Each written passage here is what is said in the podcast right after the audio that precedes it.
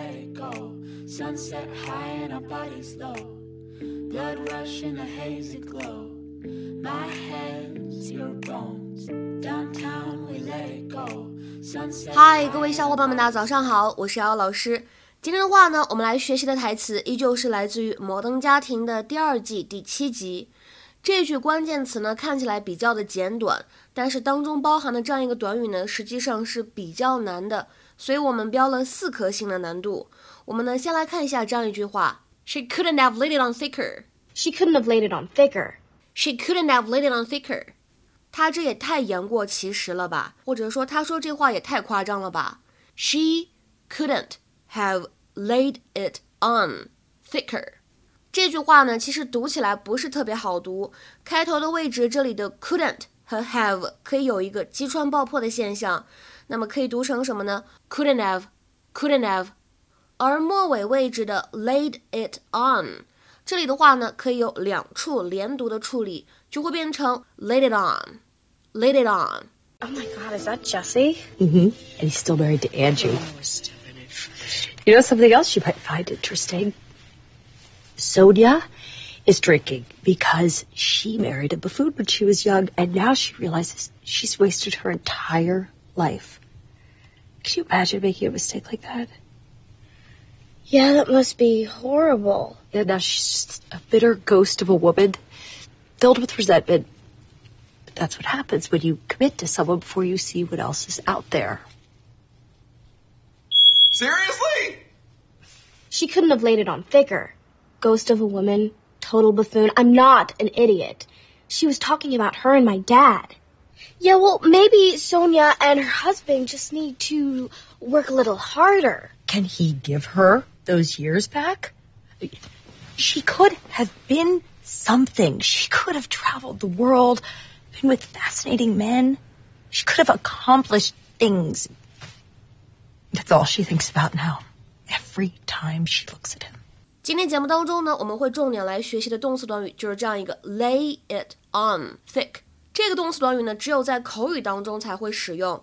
一般来说呢，表达两层含义。第一层意思可以用来指夸大其词、言过其实。那么这样一个动词短语为什么可以用来表示夸大其词、言过其实呢？其实呢，大家可以联想这样一个场景去理解。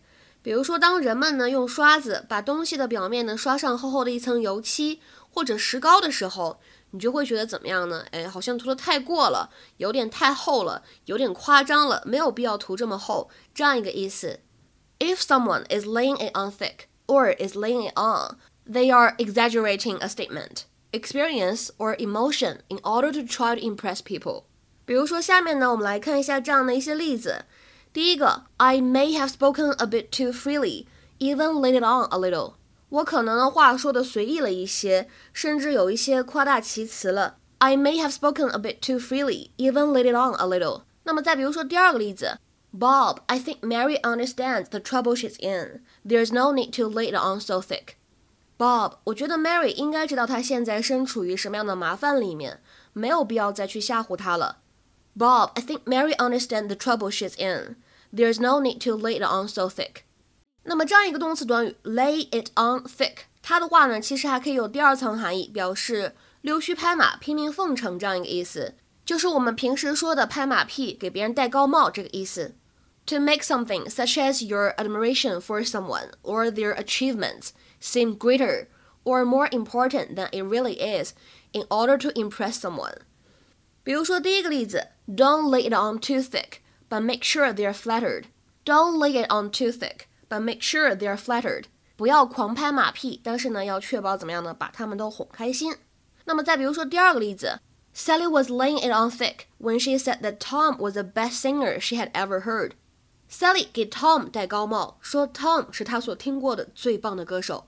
Sally was laying it on thick when she said that Tom was the best singer she had ever heard. 那么其实今天我们讲到这个 lay it on thick， 我们在口语当中呢还有一些非常类似的说法，建议大家呢可以一起去积累学习。第一个，lay it with a trowel，lay it with a trowel。第二个，pile it on thick，这个 thick 也可以不要。第三个，pour it on thick，这个 thick 也可以不要。比如说下面呢，我们来举两个例子，看看这些短语都是如何来使用的。第一个 He was really pouring it on. I don't think he's as poor as he says. 他真的是夸大其词了。我觉得他呢没有他说的那么穷。He was really pouring it on. I don't think he's as poor as he says. 在这个例句当中，很明显，这个 pour it on 什么意思呢？把一个情况说得更糟糕，为了博取同情，to make a situation seem worse than it is in order to get sympathy from other people。那么再比如说第二个例句，My father really piled it on, shouting at me for ages about my exam results。 我爸呢真的是小题大做了，就因为我的考试结果已经吼了我无数次了。My father really piled it on, shouting at me for ages about my exam results。这里的动词短语 pile it on 什么意思呢？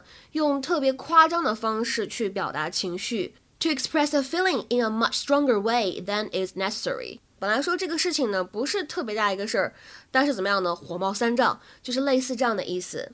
今天的话呢，请各位同学尝试翻译下面这个句子，并留言在文章的留言区。Tom 说，Jenny 是他最喜欢的作者，他呢理应该得到诺贝尔文学奖的。他呢也太会拍马屁了。在这里呢，提示一下各位同学，这个诺贝尔文学奖应该如何来表达？叫做 The Nobel Prize for Literature。